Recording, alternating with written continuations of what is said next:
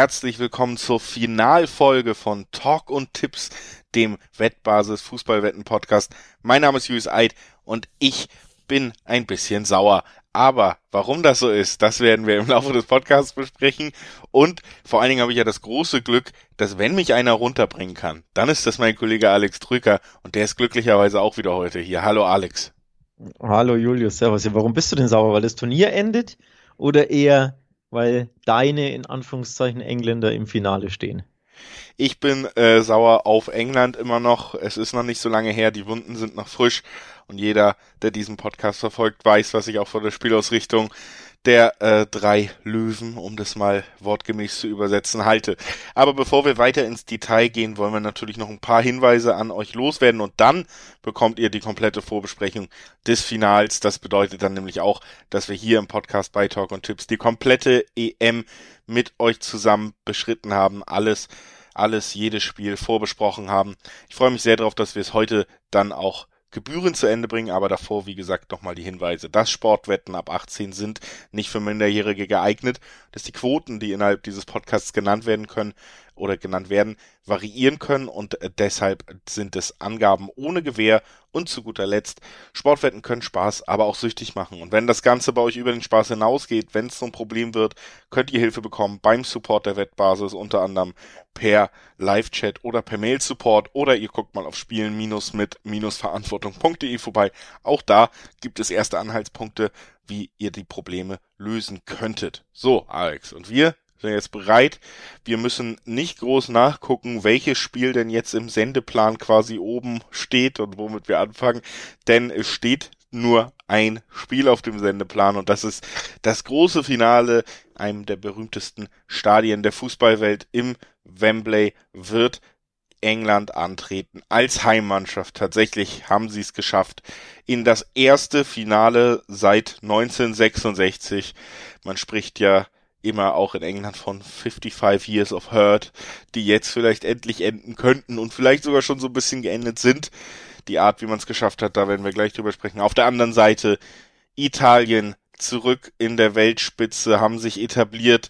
Man hatte sie vor der EM als ja, Mannschaft, die wieder in die Spur gekommen ist, schon leicht auf dem Zettel, aber jetzt haben sie bewiesen, was Mancini da wirklich für eine herausragende Arbeit mit der Mannschaft geleistet hat. Ein, ein Team auf jeden Fall auch auf beiden Seiten und jetzt werden sie gegeneinander antreten müssen und die große Frage ist, ob England es schafft, es nach Hause zu bringen. Kommt es home, Alex? Ja, erstmal äh, kam das Finale Home, der Finaleinzug nach 55 Jahren, wie du es gesagt hast, die längste Zeit zwischen zwei Finalteilnahmen, die jemals eine Nation hatte. Eine längere Zeitspanne zwischen der ersten und der zweiten Finalteilnahme, egal ob EM oder WM, gab es noch nie. Also das ist schon mal ein ziemlicher Rekord. So gesehen sind sie home ins Finale gekommen. Das ist ja das eine. Das andere ist natürlich, kommt, kommt der Pokal home, also nach Hause. Das bleibt abzuwarten. Ich glaube, es wird ziemlich schwierig für die Engländer. Es wird knackig, es wird eng und es ist eine schwere Prognose. Ich glaube, damit verrate ich nicht zu viel. Das ist so. Es ist auf jeden Fall ein Finale, wo man beiden Mannschaften Siegchancen ausrechnen kann, wo wir zwei Mannschaften haben mit sehr unterschiedlichen Spielausrichtungen auch, was es ja ähm, durchaus spannend macht, wer so ein bisschen die Oberhand gewinnt, welche Idee des Fußballs am Ende ja zielführender sein wird, denn man kann davon ausgehen, auch innerhalb dieses Turniers, dass jetzt nicht einer der beiden sich äh, komplett äh, anpassen wird. England wäre es vielleicht zuzutrauen, aber die spielen ja eh schon deutlich abwartender und äh, pragmatischer. Also das müssen sie jetzt nicht äh, ja quasi ändern, sondern das machen sie schon die ganze Zeit. das wird auch gegen Italien der Fall sein. England wird ja, versuchen viel den Ball natürlich auch zu haben. Es geht ja nicht darum, tief zu stehen und zu verteidigen bei England, sondern möglichst unspektakulären Ballbesitz zu haben, das Spiel langsam zu halten und dann tatsächlich mit relativ einfachen Ideen zu versuchen, sich doch nochmal mit langen Bällen da, Chancen da zu kreieren. Da widerspreche ich, da springe ich dazwischen. Ich bin mir gar nicht sicher, ob sie versuchen werden, den Ball zu haben. Gegen Dänemark, vor allem in der ersten Halbzeit, sah das ja schon anders aus. So da hatte teilweise Dänemark erstaunlich oft und lange den Ball ja, und England hat einfach abgewartet, stand tief, stand gut gestaffelt natürlich und hat gesagt, ja, macht ihr mal und dann gucken wir mal, ob wir ein bisschen umschalten können. Mhm. Also von daher bin ich mir nicht sicher, ob England unbedingt auf Teufel komm raus da den Ball haben will. Ich würde eher sagen, mehr Ballbesitz wird am Ende Italien haben. Leider kann man da äh, darauf nicht wetten, zumindest wüsste ich nicht wo. Wenn ja, sagt uns gerne Bescheid, liebe Hörer. Ähm, ich, mein Tipp, Italien hat mehr Ballbesitz am Ende. Ja, ein guter Tipp auf jeden Fall. Sag Alex Bescheid, der braucht ein kleines äh, Nebeneinkommen noch, wo er tippen kann da drauf.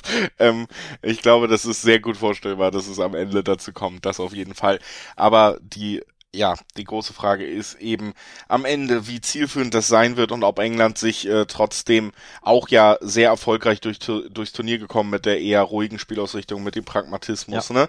Dass ja, man ja. natürlich, ähm, um das auch mal persönlich zu sagen, wenn man jetzt äh, 2-1 gegen den Underdog aus Dänemark schießt und dann direkt wieder Jack Grealish auswechselt, um noch einen Verteidiger einzuwechseln, sagt das, glaube ich, auch viel aus äh, über ja das, was über allem steht, nämlich das Gewinn und auch das Gewinn um jeden Preis, also dass man auch sehr unpopuläre Entscheidungen trifft. Es gibt, äh, das kam wirklich jetzt auch durch, muss man in einem gewissen Maße wahrscheinlich auch respektieren. Es gibt tatsächlich einfach nur die Mission, den Titel hier jetzt zu gewinnen. Die Art, wie man den gewinnt, ähm, die ist wirklich für England komplett zweitrangig. Das ist bei Italien ein bisschen anders. Die haben ja durchaus einen sehr, finde ich, schönen Spielansatz in allen Bereichen. Also diese Mannschaft kann auch so viel, ne? Pressing, Gegenpressing, sie sind gut mit Ball, sie sind gut gegen den Ball. Das hat mir sehr gut auch ja, ja. Ähm, im Laufe des Turniers gefallen. Ich finde sie flexibler und das ist für mich so ein bisschen die Frage auch. Wenn England jetzt doch in Rückstand geraten sollte, ob sie gegen diese Italiener so einfach das Ganze drehen können, wie gegen denen, die natürlich absolut auf dem Zahnfleisch liefen, ne? Ja, ja. Interessanter Hinweis übrigens, denn Italien hat, ist in allen sechs EM-Spielen in Führung gegangen. Immer stets zuerst getroffen in jedem Spiel bisher. Das ist ziemlich interessant. Ähm, denn die Engländer lagen ja, wie du es angesprochen hast, gegen die Dänen hinten. Also Favorit sein, schön und gut. Und ne, ins Finale kommen, schön und gut. Aber in jedem Spiel immer zuerst treffen, das musst du auch erstmal schaffen. Die Spanier haben das beispielsweise ja auch nicht geschafft, ja auch hinten gegen die Schweiz.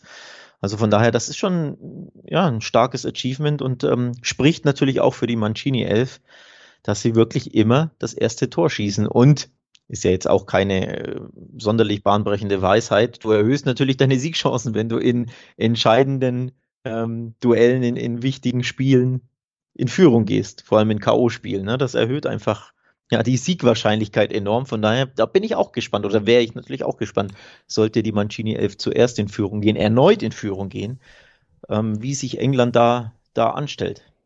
Ja.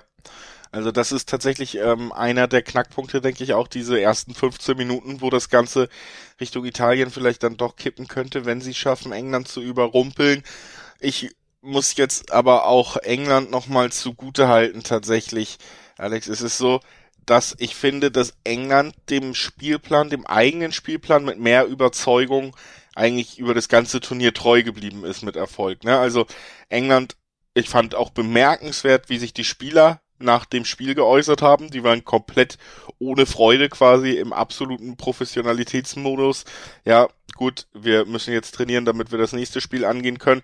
Und ich finde, diese Stabilität und äh, dieser Pragmatismus, der fehlt Italien natürlich ein bisschen. Es ist eine emotionale Mannschaft auf der einen Seite sowieso. Und dann, finde ich, hast du schon zum Beispiel, als es dann auch mal schwerer wurde gegen Österreich, auch in Phasen gegen Spanien, merkst du so ein bisschen, dass sie auch mal den Faden verlieren. Ne? Also, dass sie nicht 90 Minuten einfach konzentriert ihre Leistung bringen, sondern wenn mal was nicht läuft, dann wird eben auch lamentiert, dann verliert man mal ein bisschen den Zug. Auch Spanien wäre gerechtfertigt ins Finale eingezogen. Ich sage nicht, dass Italien das nicht ist, aber beide Mannschaften hätten es verdient und es gab sicherlich auch Phasen, wo Spanien besser war. Ich würde sogar einen Schritt weitergehen. Für mich wäre Spaniens Finaleinzug basierend auf dem Spiel, auf dem Halbfinalspiel, verdienter gewesen. Ich fand die Spanier da wirklich besser als die Italiener. Von Minute 1 bis Minute 120 sogar besser. Also jetzt nicht durchgängig, sondern ne, aufs gesamte Spiel, auf die gesamten 120 Minuten betrachtet, fand ich, war Spanien die bessere Mannschaft. Von Italien war ich sogar ein bisschen enttäuscht. Natürlich haben sie wieder grandios verteidigt und sie sind schwer zu knacken und ne, sie pressen stark, auch Defensivpressing gegen den Ball, das war alles wieder super. Aber mit Ball war mir das zu wenig von Italien und ich hatte auch das Gefühl, dass sie nicht wirklich ähm, ja, ein Mittel hatten gegen den starken Ballbesitz der Spanier. Das ich, fand ich interessant, denn Italien hat ja ein fast schon spanisches Mittelfeld mit Jorginho, mit Verratti, mit Barella.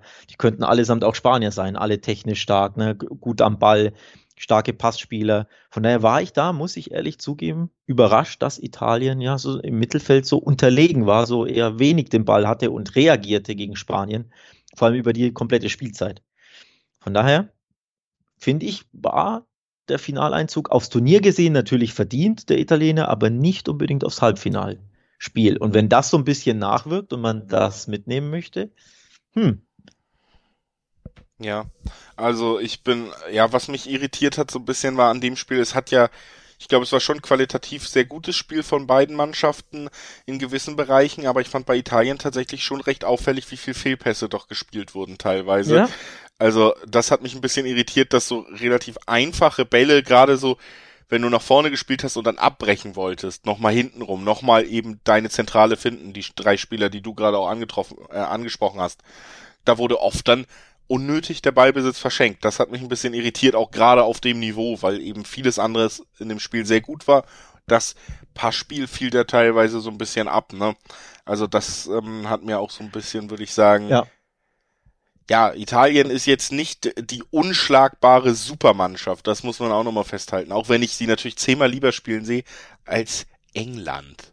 Ja, ähm, aber jetzt dreht sich nicht, also Italien, Spanien-Spiel ähm, schön und gut, aber jetzt dreht sich natürlich hier die, die Sache wieder, denn jetzt ist Italien die vermeintlich bessere Fußballmannschaft mit den besseren Einzelspielern, mit den technisch besseren Spielern und mit dem davon kann man, denke ich, wirklich ausgehen, dominanteren Mittelfeld. Also gegen Spanien, da hat Italien Probleme gehabt, den Ball zu behaupten, aber jetzt gegen Italien, äh, gegen England, sorry, sind sie eben die Mannschaft, die mehr den Ball haben sollte und die dominanter auftreten müsste mit eben Barella, Verratti, Jorginho, die eben sehr stark im Ballbesitz hat, äh, ist. Deswegen glaube ich, dass wir jetzt eher ein reaktives England sehen werden mit ihrer Doppelsechs, die ja eh nicht ne, die talentiertesten sind mit Rice und, und, und Phillips, die eher gegen den Ball sich wohler fühlen als mit dem Ball. Und ich glaube, das wird man auch sehen. Also ich denke, nochmal, Ballbesitzduell sollte Italien für sich entscheiden. Heißt natürlich auch, sie haben mehr den Ball, sie haben mehr die Initiative, sie werden dann naturgemäß, wie sich das Spiel eben entwickelt, mehr Ballbesitz haben, sprich mehr Offensivmomente kreieren. Und die Engländer schalten dann wahrscheinlich eher über Sterling um. Und über Saka sollte er starten oder vielleicht sogar über Sancho. Das ist ja auch ein, wäre eine interessante Personalie dann, ne? wenn du sagst, okay, wir spielen eh sowieso ein bisschen mehr auf Konter dann, dass du rechts einen schnellen Flügelstürmer hast und links. Also da kann sich schon ein interessantes Spiel ergeben mit eben diesmal Italien als Dominator, wenn man so möchte. Tatsächlich würde ich auch sagen, wenn es gepasst hat in dieser EM, dass Sancho mal startet, wäre es sogar in diesem Spiel, weil er tatsächlich ein herausragender Konterspieler ist. Das liegt einfach auch an der Ausbildung in der Bundesliga, wo deutlich mehr generell auf Konter gesetzt wird als in der Premier League, wo ja die meisten Spieler aus England herkommen. Ich würde sagen, dass Saka vor allen Dingen gespielt hat, weil er auf der Position das beste Pressingverhalten mitbringt, aber wenn man tief steht und nicht unbedingt pressen will, dann wäre da vielleicht ein anderes Skillset von Spielern sogar interessanter und Sancho deswegen vielleicht tatsächlich eine Chance, äh, wenn die Analyse da in die Richtung kippen sollte im Team der Engländer. Apropos Engländer, die kippen, Alex. Äh, Sterling ist ja auch recht schnell umgekippt. Äh, wollen wir auch nochmal über die Szene des Spiels dann am Ende reden? Denn bei, also man muss nochmal festhalten, dieses Dänemark war am Ende so müde, das wäre ein sehr ja. langweiliges Finale geworden, wenn Dänemark weitergekommen wäre. Ne? Ich glaube nicht, dass sie sich lange gegen Italien hätten erwehren können. Deswegen, ja, so weit würde ich nicht gehen. Nee, so weit würde ich nicht gehen. Das sind ja dann trotzdem drei Tage dazwischen und du kannst wieder regenerieren. Aber wenig überraschend, Dänemark war komplett platt am Ende. Haben wir auch sowieso prognostiziert. Ne? das Spiel gegen die Tschechen war schon enorm anstrengend, hast du schon gesehen. Die letzten 15 Minuten ging nichts. Dann die lange Reise aus Baku zurück auch ein kleiner Wettbewerbsnachteil, ne? während die Engländer da einfach in, in Wembley in England, in London bleiben konnten. So von daher, ja, die Dänen waren einfach platt und nichtsdestotrotz brauchte England Hilfe, um den Siegtreffer zu erzielen. Da hast du völlig recht. Ja, also der erschöpfteste war dann natürlich Sterling, dem, den einfach die Kräfte komplett verlassen haben. äh, ein letzter ja. Sprung ins Glück äh, war irgendwie noch drin. Ähm, ja, sehr strittige Szene, sehr heiß diskutierte Szene, deswegen greifen wir das hier natürlich auch nochmal auf. Wir haben ja jetzt auch schon ein bisschen über Spanien, Italien geredet und das ist nun mal die Schlüsselszene aus Dänemark, England. Meiner Meinung nach ist es natürlich kein Elfmeter. Ähm, ich finde sogar diese Art, dass er diesen kleinen Schritt, bevor er überhaupt diesen Kontakt hat, der dann ja als Ausrede benutzt wird, dass der Videoschiedsrichter da nicht eingreifen kann, dass er da ja schon quasi seine Sprungbewegung startet, ne? Weil er schon weiß, was passieren soll.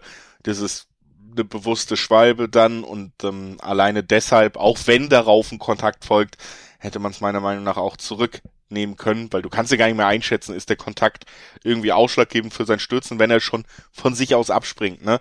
Also für mich eine ganz ein, einfach eine weitere Szene, die so unterstreicht, wo die Spieler hinerzogen werden. Durch dieses, es ist ein Kontakt ja. da, dann ja, gibt ja. es auf jeden Fall den Elfmeter. Diese Regelung, wie sie es jetzt gibt mit dem VR, die erzieht die Stürmer dahin, dass man alles mitnimmt im Strafraum, was irgendwie geht. Ja, absolut. Habe ich in vielen verschiedenen Podcasts und äh, sonst wie mit Freunden und auf Twitter schon häufig thematisiert. Du wirst dazu erzogen, was ist erzogen? Ähm, die Spieler lernen natürlich und wissen, wenn ich mich hinschmeiße und irgendwo in einer Monster-Super-Zeitlupe sieht man einen Kontakt, dann äh, bleibt der Elfmeterpfiff stehen, sollte er denn kommen. Weil man sagt, ja, der Kontakt war da und dann kann der VAR nicht mehr, nicht mehr eingreifen, weil man sagt, es war keine klare Fehlentscheidung. Das wissen Spieler natürlich und das lernen sie und nehmen sie mit und merken sie sich und das führt eben zu derlei ja, Einlagen wie von Sterling, das ist einfach, ja, im, im US-Sport würdest du Flopping nennen. Ne? Also keine Schwalbe im, im Andi Möller-Sinne, wo du einen Meter neben dem Spieler losspringst ins, ins Nichts. Aber es ist ja Flopping, also du täuscht ja ein Foul vor, selbst wenn eine Mini-Berührung da ist, du täuscht ja trotzdem etwas vor und genau das hat Sterling gemacht und leider ist der Schiedsrichter darauf reingefallen.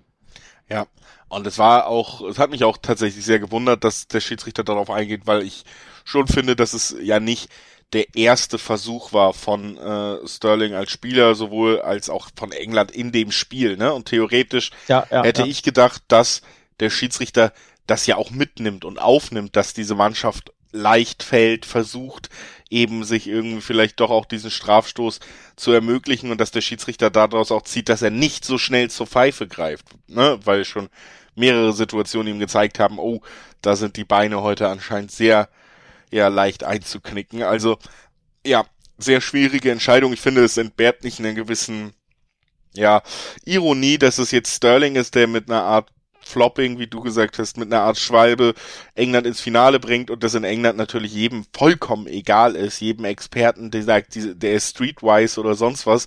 Wenn man sich überlegt, dass Raheem Sterling eigentlich seit der Profifußballer ist einen enorm schweren Stand beim englischen Publikum hatte, unter anderem, weil ihm immer vorgeworfen wurde, wie leicht er fällt, was er irgendwie ja eine absolute Unart ist.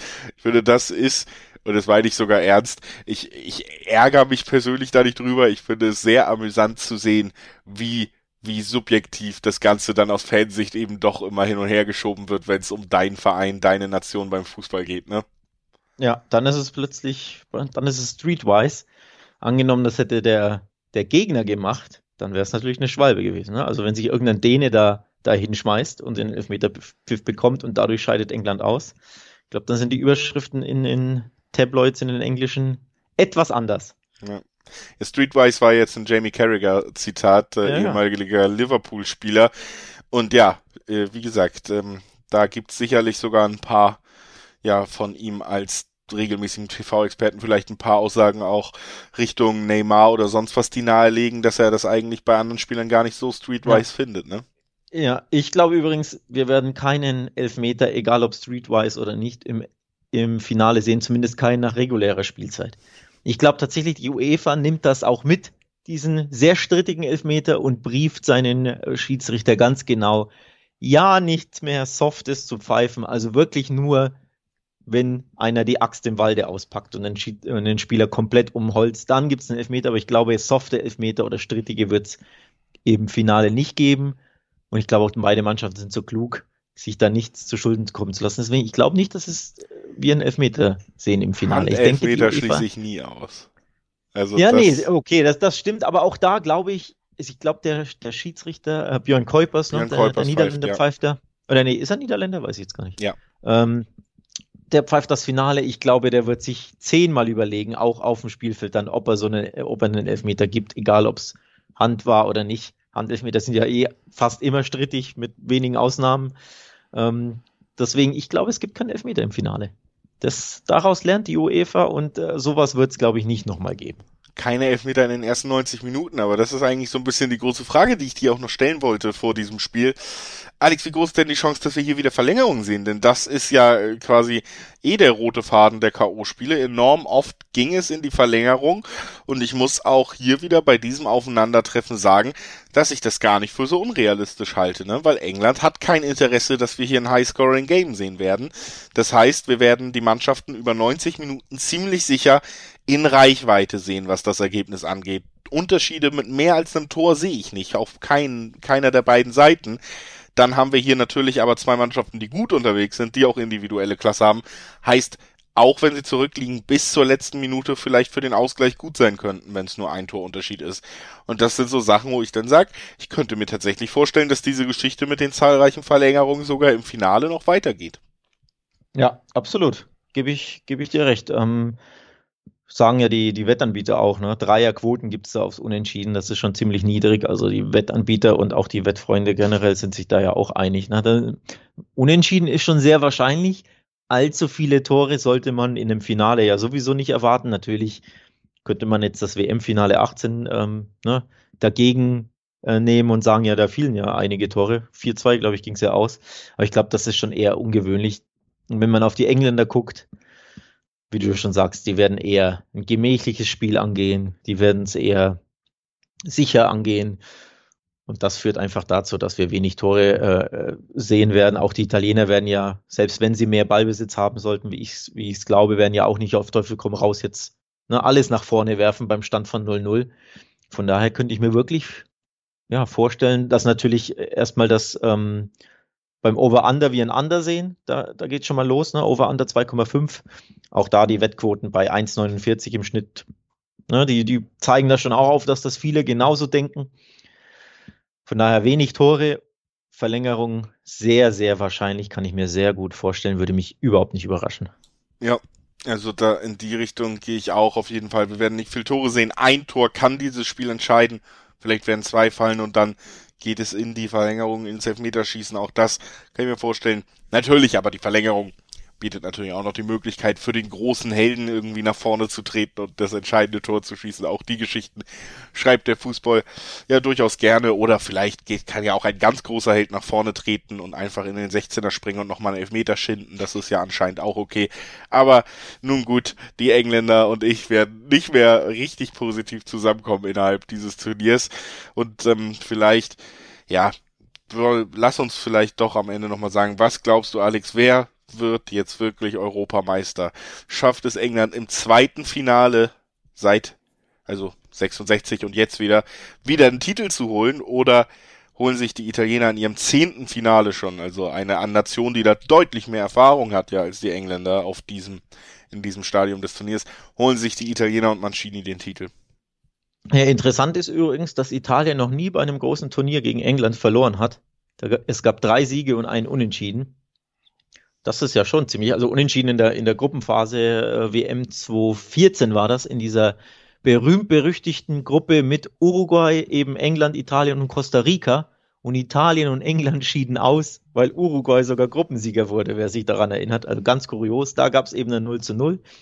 Unentschieden, ansonsten die anderen drei Spiele hat Italien gewonnen. Bei der Euro 80 war das der Fall, bei der WM 90 und äh, EM 2012, da hat auch Italien gewonnen. Also von daher, die Statistik spricht eindeutig für die Italiener, die trotzdem leichter Außenseiter sind bei den äh, Wettanbietern. Sollte man ja auch mal thematisieren. Da gibt's im Schnitt Dreierquoten auf den Italien-Sieg nach 90 Minuten. Ja. Das ist schon lukrativ, oder? Auf jeden Fall.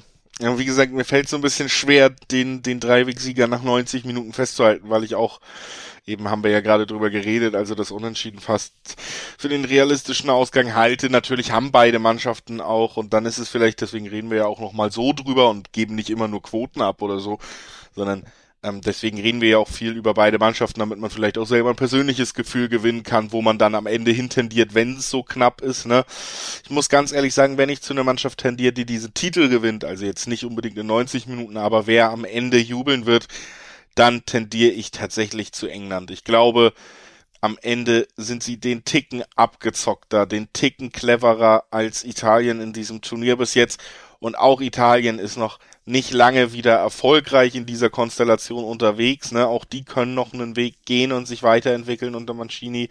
Und ich habe irgendwie, ja, am Ende das Gefühl, mit Wembley, mit genau diesen 55 Jahren, mit der Art, wie sie Fußball spielen. Wie gesagt, ich fand das bezeichnendste, was ich verachte aus ästhetischer Sicht, aber dieser Wechsel von Trippier rein für Grealish, der selber nur 20 Minuten spielen durfte, aber dann lag man ja 2-1 vorne und alles ist egal.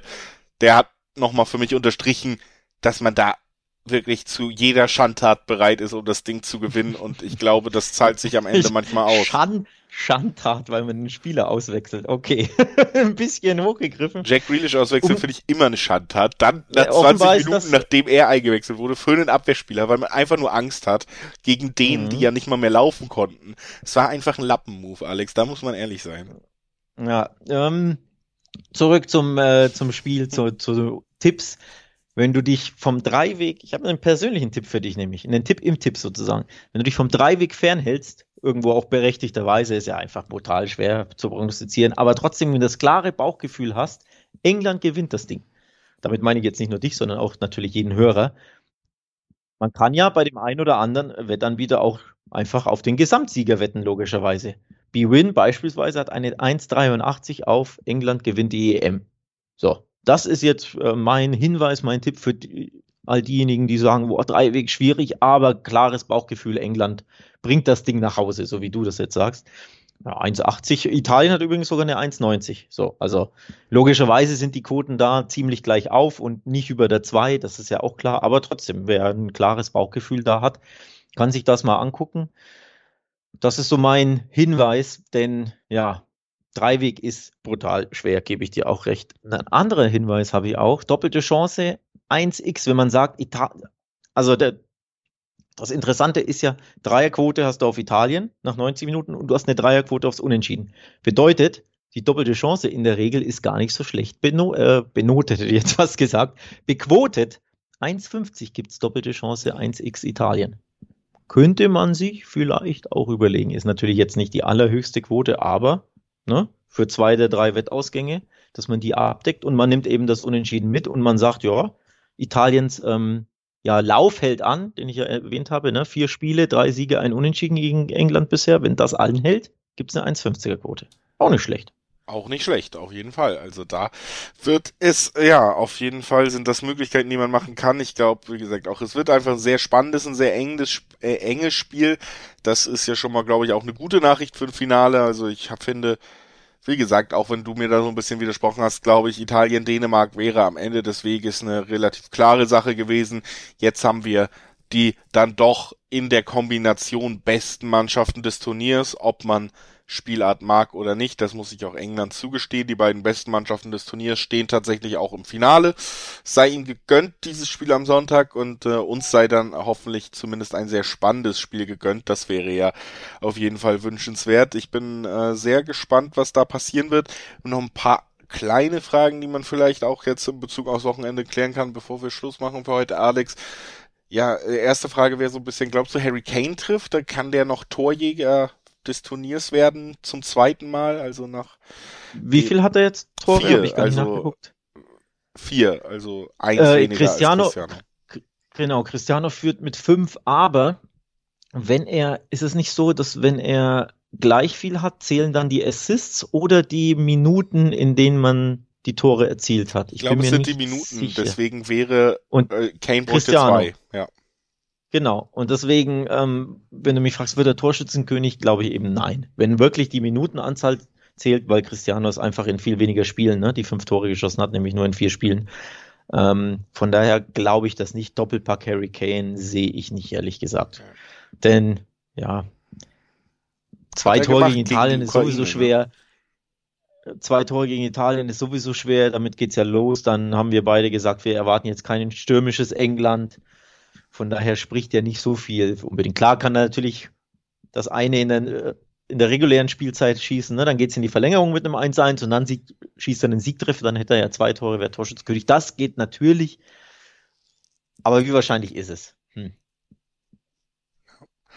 Dann äh, will ich von dir eigentlich nur noch zum Abschluss einen ganz schnellen Blick äh, rüberwagen auf den anderen Kontinent. Copa-Finale ist ja auch am Sonntag. Brasilien gegen Argentinien. Lionel Messi, der, so wie es aussieht, wenn er bei Barca bleiben will, demnächst am Hungertuch nagen muss, darf gegen Brasilien das noch einmal versuchen. Diesen ja. so wichtigen Titel, der ihm ja auch immer vorgeworfen wird, dass er ihm fehlt, ne?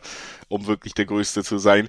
Ähm, den will er noch einmal ringen, natürlich gegen Brasilien, das ganz große Spiel. Einfach nur die wirklich Ja-Nein-Frage an dich. Schafft das Messi? Ich hoffe ja. Ich könnte mir vorstellen, äh, es ist endlich so weit.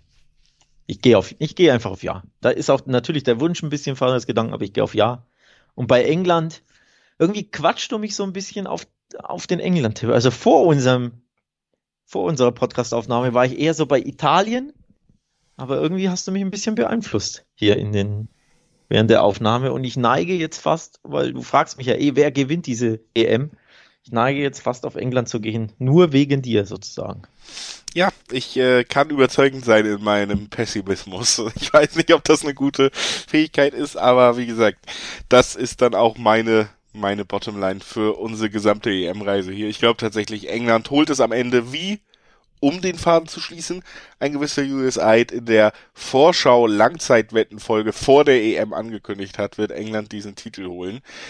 Ähm, ansonsten wird's der von mir angekündigte Geheimfavorit Italien. Also ich kann, ich komme eh ganz gut weg, muss man sagen, mm. bei dieser Betrachtung. Ähm, vielleicht noch kleines Fazit des Turniers von uns beiden irgendwie. Wir haben ja jetzt wirklich jedes Spiel hier einmal äh, besprochen im Vorfeld. Ich fand das alleine deshalb sehr schön, weil wir regelmäßig irgendwie uns äh, mit allen Spielen beschäftigen konnten. Man hatte immer einen Überblick. Ich fand es sehr schön, regelmäßig diesen Podcast aufzunehmen, auch in diesem Rhythmus. Natürlich auch sehr schön mit dir zu reden. Und ähm, dann ja das Turnier an sich. Ich weiß es nicht. Es gab absolute Highlight-Momente, gerade der war es der Mo, ich glaube es war ein Montag, wo Italien und äh, wo Spanien weitergekommen ist und Frankreich rausgeflogen ist. Das äh, absolute mit den beiden 3-3s, die äh, dann noch ja, weitergehen, ja. das war Wahnsinn. Ähm, der Highlight-Tag schlechthin, ich glaube, aller Zeiten, aller EMs und WMs sogar. Ich glaube, so einen Tag mit zwei so verrückten Spielen, torreichen Spielen, dramatischen Spielen, gab es wahrscheinlich noch nie und vielleicht gibt's auch nie mehr. Also das war wirklich der Highlight-Tag schlechthin und der schönste, unterhaltsamste Tag der EM, absolut. Ja, das würde ich auch auf jeden Fall unterschreiben. Ansonsten gibt's natürlich auch Geschichten, die nicht so schön waren. Gab Spiele, die sich ganz schön gezogen haben. Das gehört zum Turnier, auch zu so einem Turnier dazu. Aber wie gesagt, ich äh, mir hat gerade auch die Begleitung mit diesem Podcast hier nochmal viel Freude gemacht und ich hoffe, das gilt natürlich auch für alle Hörer, die eingeschaltet haben und mit uns das Ganze dann ja auch durchgekämpft haben bis zu dieser Finalfolge. Das ist eigentlich schon alles, was ich noch groß zu sagen habe, aber ich muss es natürlich von dir noch einmal konkret hören, Alex. Wer wird Europameister? Ich hoffe Italien. ich hoffe Italien. Weil, übrigens, wenn es Italien wird, wäre das das dritte Spiel, an das ich mich jetzt erinnern kann, wo ähm, der eine, einer der beiden Finalteilnehmer ein Heimspiel hatte und in diesem Heimspiel, wir nennen es einfach mal, versagt. Wir erinnern uns alle natürlich äh, EM Frankreich Portugal, da hatte Frankreich das Heimspiel. Äh, EM Finale, da hat Portugal gewonnen.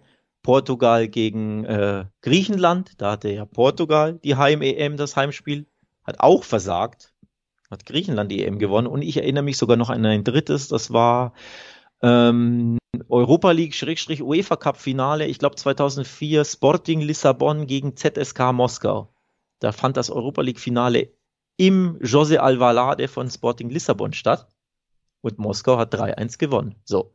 Also ein Finalheimspiel haben. Das ist jetzt aber ein bisschen angeben, oder? Dass du das Spiel jetzt nennst und nicht einfach das 2012er Finale in München, was viel. Ja, aber da waren ja die, also das war ja ein Elfmeterschießen, das ist ja eine Lotterie, aber die anderen Spiele wurden ja, ne, mhm. wirklich verloren im Sinne von im Dreiweg verloren, beziehungsweise nicht im Elfmeterschießen entschieden. Ich zähle ein Elfmeterschießen. Hast du Münchner Freunde oder warum bist du da so gnädig? Nee, jetzt? aber ja, die Bayern waren ja wesentlich besser und 19,3 von 20 Mal gewinnen die Bayern ja dieses Spiel. Also das, das passt nicht so wirklich als Musterbeispiel für meine These. Aber meine These war, der Druck ist natürlich enorm, wenn du ein Heimspiel, Heimfinale hast. Mit dem musst du auch umgehen und das kann auch negativ sich äußern. Also es kann auch ne, dazu führen, zu einem Upset. So. Und darauf wollte ich eigentlich nur hinaus. Das natürlich heißt es, oh, England, Wembley, Finale daheim, ja, Finale at home.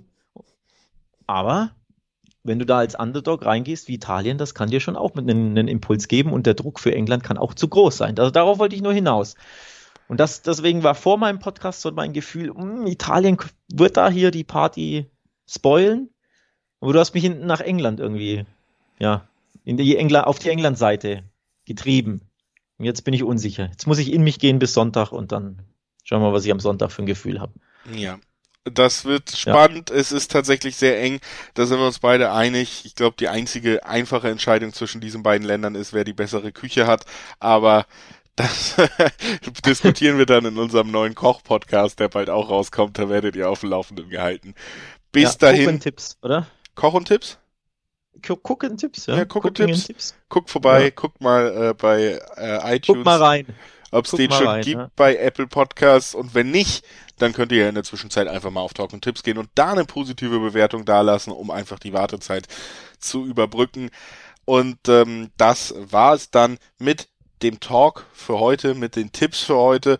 Wir verabschieden uns nicht, ohne vorher nochmal hinzuweisen, dass ihr natürlich auch alle anderen Infos, die es noch rund ums Finale gibt, auf wettbasis.com bekommt. Viele, viele, viele spannende Artikel. Das ganze Turnier gab es auf der Website und das gilt natürlich jetzt auch noch rund um das Finale, sei euch ans Herz gelegt. Schaut da auf jeden Fall vorbei. Und wenn ihr Kontakt aufnehmen wollt mit uns, auch das sei nochmal erwähnt, könnt ihr das nicht nur per Mail, nämlich podcast.wettbasis.de machen, sondern auch per Social Media, sei es auf Instagram, wettbasis_de oder auf Twitter, da ist es einfach nur wettbasis. Und jetzt haben wir alles, Alex. Jetzt wünschen wir allen Zuhörern ein ja, spannendes, ansehnliches, unterhaltsames Finale am Sonntag und natürlich einen schönen, gesunden Sommer. Tschüss. Tschüss, bis dann.